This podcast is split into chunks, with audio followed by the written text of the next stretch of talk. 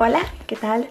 Pues nada, estoy acá con mi primer podcast eh, porque mi amiga ya me está ignorando mis mensajes de audio de más de 5 minutos en WhatsApp.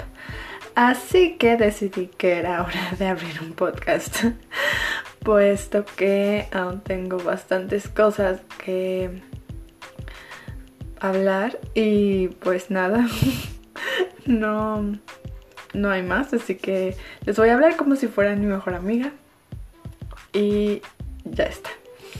Em, primero que nada, gracias por ponerle play ahora. Y donde sea que se encuentran, pues espero que les pueda ayudar a pasar un momento más amable en lo que es esta pandemia. Hoy me, preguntaba acerca de cómo vamos a recuperar las mujeres la confianza para salir a las calles después de que muchas de nosotras hemos pasado tantos días en, el, encierro, vaya, para evitar contagios, etc. Y, y a diario abro mi Facebook y veo estas chicas desaparecidas, veo mujeres que ya no están este, acá y, y bueno, la verdad, hoy veía la película de las tres muertes de Marisela y es una gran, gran película, véanla, está en Netflix, em, película mexicana y es sorprendente la impunidad que hay, la injusticia que hay y más que nada la impotencia con la cual me siento ahora para poder ayudar una vez que se acaban las marchas afuera, una vez que, que se acaban esta parte masiva de salir a las calles, a quemarlo todo y a destruirlo todo para ser escuchadas, que nos que queda, ¿no? Y están las redes sociales y no tengo nada en contra de las redes sociales, pero yo me preguntaba si se me hacen falta más abogadas, si hacen falta más mujeres que se dediquen a esta parte de hacer valer los derechos afuera. Y que quizás sí, teniendo más abogadas mujeres, teniendo más mujeres en la política, teniendo más mujeres tomando decisiones que permiten que el sistema judicial sea más eficiente, quizás así se pueda lograr que en verdad haya justicia y que al final realmente hay acción, que es lo que falta. Eh, me sentí muy conmovida por esa mujer que se retrata, no se las voy a spoilear, pero habla de una mamá. Este, ya verán ustedes toda la lucha de esta señora por hacer justicia. Y, y yo me preguntaba y me pensaba que jamás quisiera hacerle pasar ese dolor a mi mamá y jamás quisiera que ella fuera parte de, de, eso. Mm, yo tengo una prima lejana, lejana de esas primas que no son como las directas, que, que lleva desaparecida mucho tiempo. Y mm, pues la verdad es que es muy difícil, es muy difícil para una persona sola buscar y emprender la lucha. Y entonces yo me preguntaba qué, hacer ahora después de este confinamiento, cuando empezamos a salir otra vez a las calles, cuando otra vez empiece a reactivar em, toda esta parte de movimiento fuera. ¿Y qué puedo yo hacer ahora? Yo me dedico al arte, eh, estudio teatro entonces me sentí bastante inútil, la verdad, porque dije cómo quisiera ser abogada ahora mismo y recibir todos los casos de todas las mujeres que necesitan ayuda y que sus archivos están guardados.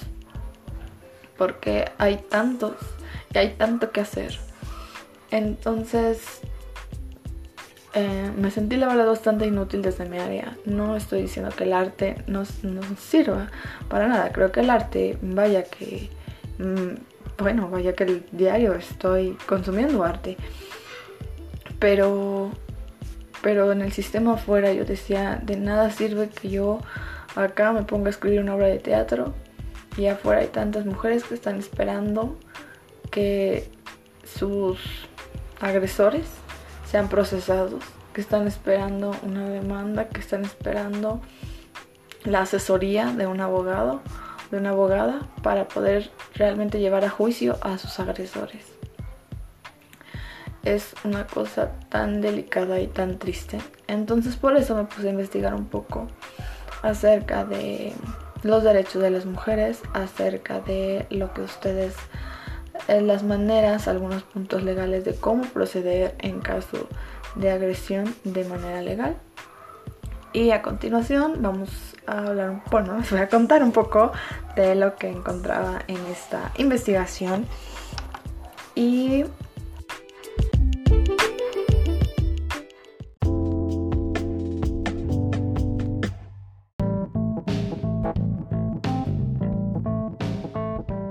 Y bueno, aquí está lo que encontré. Primero que nada, deben saber que hay instancias a los que pueden acudir o hablar directamente como línea mujeres, el cual el número es el 56 58 11 11. Repito, línea mujeres 56 58 11 11. Y ahí pueden recibir orientación acerca de las instancias que se especializan para brindar atención a víctimas de violencia sexual. También tenemos otras unidades de atención que se llaman lunas. Esas están en todas las alcaldías de la Ciudad de México. Y están eh, también los módulos de las abogadas de las mujeres. Ah, existe un sitio también que se llama denuncia digital denunciadigital.cdmx.gov.mx. Repito, denunciadigital.cdmx.gov.mx. Es muy, muy importante denunciar. Es muy importante marcar al 911 eh, si alguien está en peligro y también se puede llamar al 089 para realizar una denuncia de manera anónima. Repito, 911 cuando alguien está en peligro y 089 para realizar una denuncia anónima. Es muy importante hacerlo lo más pronto posible, sobre todo cuando se presentan agresiones físicas, ya que es el momento en el que se puede levantar el, digamos, de parte, parte, de parte de los médicos un, un documento en el que avale que, este, que, presenta el, cuerpo de la víctima, ¿no? Ya sea golpes, ya sea moretones, ya, o sea, sea lo que sea, esos, esos momentos, los momentos en los que la lesión es recibida, es, son momentos eh, vitales para poder redactar y levantar posteriormente una demanda de manera formal. Entonces, una vez que se ha ido al... Se, hace las llamadas o se acude a las instancias y primeramente de esto se va al médico. Ya posteriormente se levanta una denuncia y eh, es posible ¿no? en ciertos casos solicitar eh, una orden de protección para que el agresor no pueda acercarse a usted o a su o a tu domicilio o al lugar de trabajo en el que te encuentras y que mantengas cierta distancia a la redonda. Eso de primera instancia es como una protección antes de que haya un juicio, antes de que se proceda con las demás investigaciones. Este, pero de primera instancia es un, un primer aviso y es una primera barrera eh, es muy importante denunciar e identificar la violencia y saber que, eh, hay que, que es, son delitos, aunque nosotras estemos acostumbradas a que muchas conductas sean normales, em, en realidad necesitan ser denunciadas, sobre todo cuando se se puede hacer. Yo entiendo que muchas veces, muchas de las agresiones que sufrimos en la calle, si pasa alguien y te evita, pues no puedes denunciar a esa persona, no sabes ni quién es. Este, pero si es un, algo que está pasando, por ejemplo, no sé, en el metro donde hay más posibilidad de acercarte con algún policía, de jalar la palanca, de hablar, de gritar. Yo sé que en ese momento nos paralizamos, yo sé que en ese momento no sabemos qué hacer y nos sentimos realmente estresadas, entramos a veces como en un bloqueo. A mí me tocó que venía yo en el metro y justo venía esas veces que el metro va llenísimo, que no cabía un alfiler ya, y venía justo un hombre al lado de mí masturbándose. Y, yo, o sea, lo, lo, sentí. Y en ese momento yo era muy pequeña, o sea, mm, no recuerdo si yo tenía como 16 años, pero no, eh, hace unos años yo no no supe ni cómo reaccionar y recuerdo que en mi cerebro, o sea, pasó un rato para que yo terminara de asimilar lo que había pasado. Lo único que yo quería era que llegara a la otra estación y lo peor de todo era que me pasó en ese momento en el que el metro se detiene. O sea, es un momento en el que el metro se para y de que ya no avanza y entonces se queda como en medio del, túnel. Y, y, fue horrible, ¿no? Y lo peor es que probablemente los de alrededor se estaban dando cuenta, pero nadie hizo nada y yo no hice nada porque no sabía qué hacer. Me sentí incapaz de jalar una palanca, me sentí incapaz de, de, creí que si yo hacía algo la agresión iba a ser mayor y realmente estaba asustada. Entonces, lo que sí no hice después, incluso cuando bajé del, del vagón, fue quizá acercarme con algún policía, ¿no? Y hablarlo, o una mujer policía, y decírselo y, que se sepa. Y, y, y esta situación pues definitivamente fue este fue violencia y fue violencia sexual. Entonces pues bueno es muy muy importante em, denunciar puesto que arrimones este toma de fotografías sin consentimiento de la persona eh, definitivamente constituyen un, un delito. Y si, son si esto pasa en el transporte público, si esto pasa con menores de edad, esto incrementa la sanción. ¿Cómo podemos identificar que es violencia? No? Voy a leerles el, qué, implica violencia según la, la Comisión Nacional de los Derechos Humanos. La violencia es un acto de poder u omisión intencional dirigido a dominar, someter, controlar o agredir física, verbal, psicoemocional o sexualmente a cualquier integrante de la familia.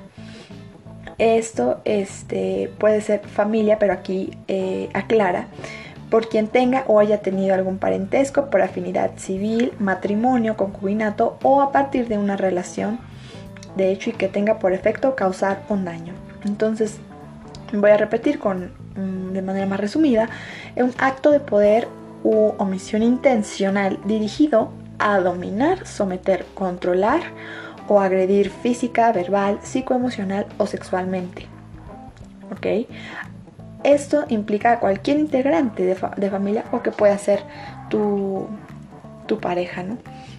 Es muy importante, muy, muy importante que nosotras estemos alerta porque desgraciadamente nos hemos acostumbrado a vivir de cierta manera en la que se nos ha ido poco a poco mm, pues hemos mal aprendido muchas conductas que no son correctas, muchas conductas manipuladoras, controladoras, machistas y es difícil salir del esquema, pero no es correcto que se nos descalifique o que se nos nieguen derechos que de antemano se nos descalifique por ser mujeres em, y que recibamos comentarios que nos incomodan, comentarios que nos lastiman y que a la larga nos degradan a tal punto en el que nos sentimos incapaces o nos sentimos poca cosa para poder hacer algo tan siquiera por nosotras mismas.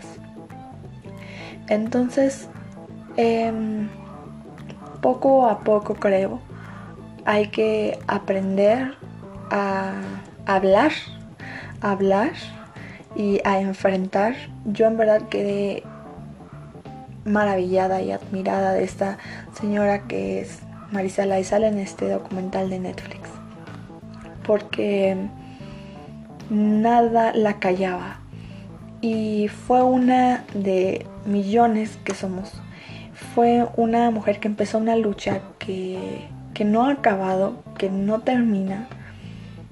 A ella se le, se le va la, pues la vida, ¿no? En, apoyar a su, a su hija. Y en realidad yo pensaba que también nosotras nos podemos salvar si nosotras estamos atentas a las conductas agresivas que hay afuera. Y, y eso será, nos, nos, creo que lo podremos hacer de mejor manera si nosotras aprendemos a realmente amarnos como personas, a tener una alta autoestima. Porque si no, se nos va a complicar la vida cuando llegue otra persona que vea en nosotras que estamos degradadas y por ende pueda de manera más fácil y entonces a nosotras nos cuesta decir no y nos cuesta decir para y entonces me siento incómoda pero y tenemos que aprender yo creo a ser realmente contundentes y, y, a no sentirnos culpables por decir no, que es algo que a mí me pasaba en lo personal. O no sentirme culpable por no querer hacer algo. Y, y entonces viene esta parte ahora de revalidar y de retomar la autoestima abandonada que yo había dejado en alguna parte de mi niñez y posteriormente mi adolescencia. Y, a manera de que una va teniendo más fortaleza, pues venga, otras cosas se comienzan a formar. Y entonces viene el que yo en verdad voy a, a, con qué me voy a alimentar, qué cosas, con qué cosas yo realmente voy a protegerme. A veces no está nuestra mamá y nuestro papá eh, para protegernos y a veces ellos mismos también nos lastiman. Entonces nos toca a nosotras hacernos cargo y ser nuestras mamás y nuestros papás y darnos la confianza y la seguridad y, y, apapacharnos y no ponernos en situaciones de riesgo con personas que implican riesgo. No decir no cuando es no, ser muy claras, buscar gente que realmente sea nuestra aliada en este pues en esta batalla. En esta batalla que realmente gente que nos comprenda, gente que no nos agreda, gente que esté con nosotros para sacar lo mejor y nosotros dar lo mejor y alejarnos de todas las amistades que nos puedan provocar o que nos puedan degradar la autoestima y la confianza. No es momento de, yo creo, de medias tintas, sino es momento de ser muy claras. Y el otro día encontré una imagen que me encantó y se las voy a leer. Dice, mis metas han cambiado. Casarme antes de los 30, ese era algo que yo también decía, ya conocí a alguien, me aceptaban en el Facebook y ya me estaba haciendo con el velo y yo de qué, cómo se van a llamar nuestros hijos y de qué color vas a querer la casa. Y no, no, no. Dice, casarme cuando me sienta lista. Que es otra cosa. Yo me sé poder sentir lista a los 42, a los 26, a los 54, probablemente a los 60, no importa. El punto es que hagas cuando te sientas lista, porque es cuando en verdad lo vas a disfrutar. Y si lo haces nada más antes de cierta edad, ¿por qué? ¿No? En realidad no lo vas a... Yo creo que, que hay que hacerlo por la persona. Entonces cuando nos sintamos listas, está bien y no pasa nada. No hay muchos humanos todavía en el planeta. Entonces tampoco que nos correte. Si queremos ser mamás, podemos ser mamás, podemos ser mamás solteras. Podemos ser más solteras y quizá a la larga encontrar una pareja. Y quizá no, y no pasa nada. Entonces, otra frase es tener un trabajo que me pague mucho versus tener un trabajo que me apasione. Aquí lo ideal y, algo que, que yo quisiera a la larga es realmente con mi trabajo poder proporcionar trabajo a otras personas. Y, y es a mí lo que me apasiona mucho, es ayudar a que más personas también puedan generar.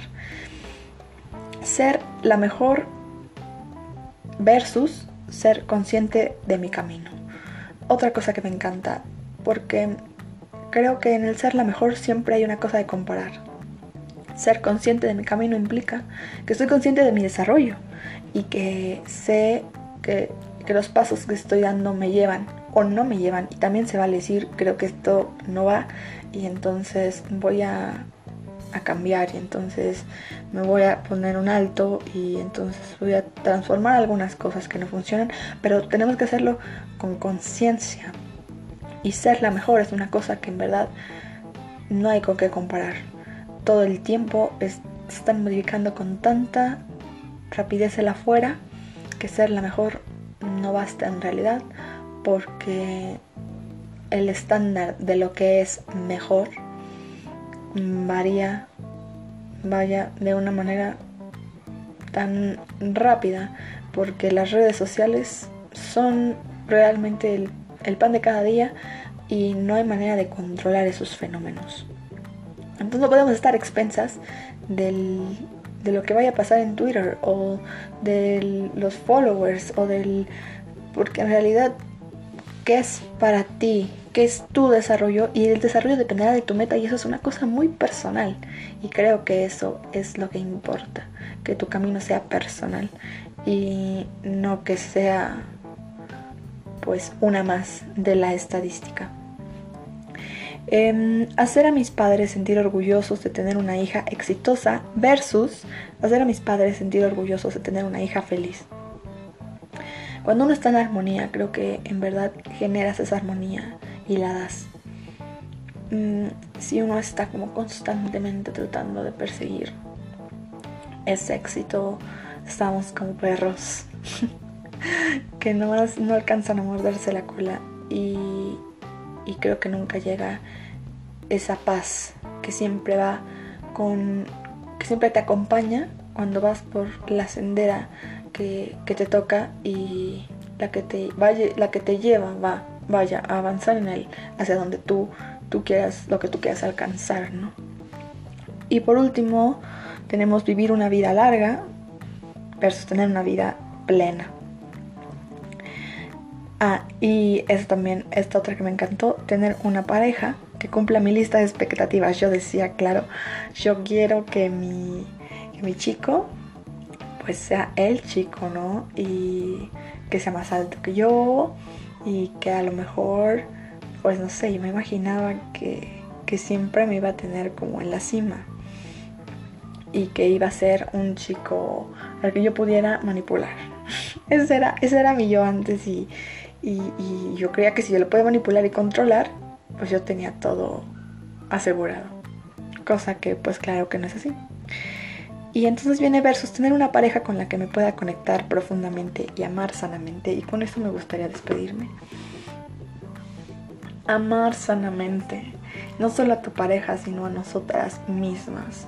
Creo que mucha de la violencia que se genera afuera, porque no hemos y, y, todavía nos cuesta desaprender patrones de ese amor que no es sano. A mí me cuesta todavía pensar e imaginar como una persona asesina a otra, a su pareja, de un día a otro, de un momento a otro. Y claro que pasa, pero también en muchos casos la violencia es poco a poco. Entonces hay que detenerla, hay que detenerla antes de que avance, hay que huir, corran, pónganse unos tenis y salgan corriendo y afuera habemos muchas mujeres que las vamos a recibir con los brazos abiertos y les vamos a apoyar y les vamos a decir no pasa nada, hay más vida adelante y en verdad que si dejas a ese chico que puede estarte maltratando, vas a estar mejor. Créeme, lo vas a agradecer. Tú, tú te lo vas a agradecer. Así que sal a la primera. No te esperes a la segunda. Sal a la primera y, habla. Desahógate y llora y, y deja que salga no te guardes las cosas. Em, me gustaría decirles a todas las personas y en especial a las mujeres que podrían estar escuchando que em, se merecen estar contentas y se merecen sentirse dignas y se merecen sentir tener su integridad alta y tener una autoestima alta y merecen despertarse todos los días y sentirse bellas y que van a lograr y alcanzar lo que sea que se propongan con estudio, con trabajo y, y que eso, merecen disfrutar lo que trabajan. Entonces yo creo que que hay veces en la vida que nos tenemos que abrazar, nos tenemos que perdonar y, y vaya, avanzar. Entonces, chicos, si no está algún hombre que me esté escuchando, pues respétense y valórense como personas. Y chicas, lo mismo. Entonces, pues nada. Muchas gracias por escucharme. Espero seguir haciendo podcast. Este fue el primer podcast y me siento muy emocionada, muy contenta. Y, y pues hoy veía en esta película muchas mujeres marchando, llenas de fuerza, marchando, gritando. Y, y esta canción donde habla de todas las mujeres que salen y luchan. Y pues chicas, somos poderosas. Entonces, venga, acá estamos todas. No teman, salgan y, y venga, dense, dense lo que merecen, que es una gran, gran alegría y disfrutar cada día de esta cosa que se llama vida. Y ya, entonces pues que tengan una buena noche y espero hacer mi siguiente podcast en unos días. Gracias.